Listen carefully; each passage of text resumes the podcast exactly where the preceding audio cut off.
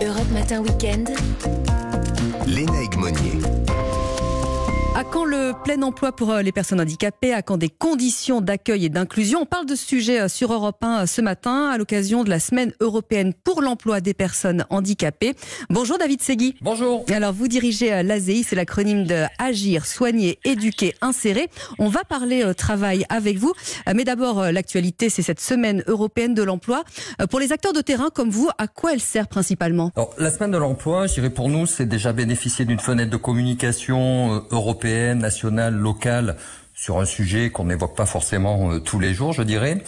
Et ça permet très concrètement de fédérer l'ensemble des acteurs locaux qui œuvrent pour l'emploi des personnes en situation de handicap autour d'actions communes. Donc quand je parle des acteurs locaux, c'est tous les services publics de l'emploi, Pôle emploi, Cap emploi, les missions locales, mais c'est aussi l'État, les collectivités, les financeurs tels que la GFIP, et puis donc les associations euh, comme la nôtre, euh, l'ASEI. Alors qu'est-ce que vous avez organisé, vous, par exemple, cette semaine? Alors, il y a plusieurs types d'actions. Euh, il y a des actions qui vont être ciblées euh, directement pour les personnes en situation de handicap. Donc là, on va avoir des ateliers de rédaction de CV, de préparation d'entretien d'embauche, des réunions d'information sur les dispositifs d'accompagnement, les aides qui peuvent être mobilisées.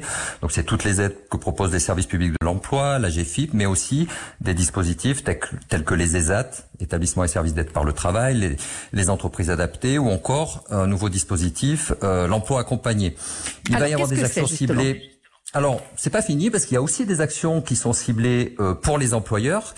Donc là, ça va être de la sensibilisation autour du handicap, de l'information sur l'obligation d'emploi. Et puis, il y a des actions communes, en, euh, personnes en situation de handicap et employeurs, avec des entretiens euh, d'embauche qui vont réunir les deux parties. Et puis, une autre action qui est très importante aussi, c'est le Duo Day qui permet à des entreprises d'accueillir sur une journée une personne en situation de handicap. Et qui avait lieu euh, ce jeudi, si, euh, si je ne dis pas de, de bêtises. Alors donc, un emploi accompagné, euh, qu'est-ce que c'est pour les gens qui ne connaissent pas encore? Alors l'emploi accompagné, c'est une nouvelle approche, euh, en tout cas en France, hein, ça vient plutôt des, des pays anglo-saxons, je puis dire, mais qui a été déployé en France officiellement, hein, parce qu'il y a des, des, opérateurs qui le mettaient en œuvre depuis une vingtaine d'années, mais en France depuis 2016. Euh, et les principes fondateurs d'emploi accompagné, c'est d'abord, et c'est ça l'essentiel, c'est une mise en emploi rapide. C'est ce qu'on appelle le principe du place and train, c'est-à-dire mhm. mettre en emploi d'abord et accompagner ensuite. C'est dédié à des personnes en situation de handicap qui rencontrent notamment des difficultés dans, dans la relation à l'autre. Donc mhm. là, on va retrouver euh, le handicap psychique, les troubles autistiques, la déficience intellectuelle, notamment. Hein, c'est pas, il peut y avoir aussi l'emploi accompagné pour des personnes handicapées physiques ou, ou handicap sensoriel, mais c'est essentiellement pour les personnes qui rencontrent des troubles de la relation.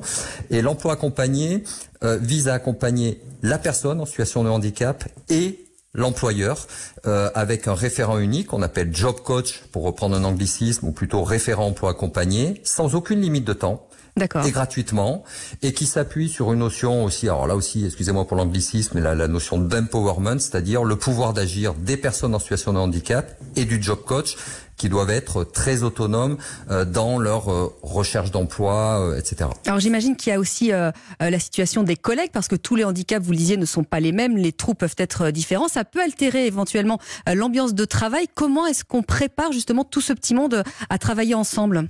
Alors, altérer l'ambiance de travail, oui, si l'intégration de la personne est pas préparée, mal accompagnée. Mais de manière générale, euh, je dirais qu'intégrer une personne en situation de handicap, au contraire, c'est des compétences particulières.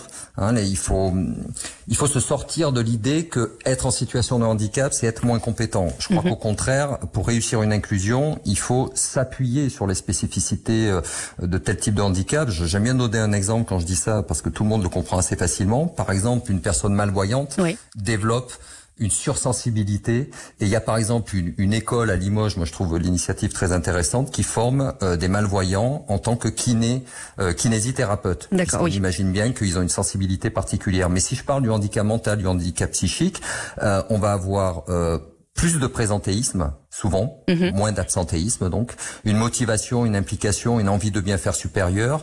Il y a des types de handicaps qui sont très adaptés à des tâches répétitives, là où peut-être une personne qui n'est pas en situation de handicap euh, va pas être très intéressée par ce type de poste. Donc je crois qu'il faut vraiment prendre le handicap comme une, plus-value.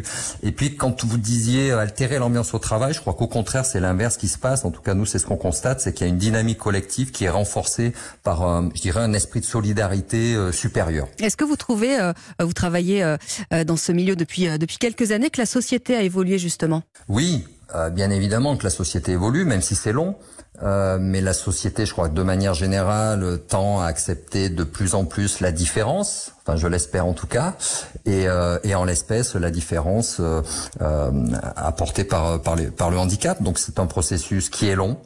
Euh, qui prend du temps. Hein. Il faut changer les regards, euh, les mentalités, mais euh, oui, on constate quand même que les choses évoluent positivement. Avec hélas encore un taux de chômage qui reste particulièrement haut hein, chez les, les, personnes en situation de handicap.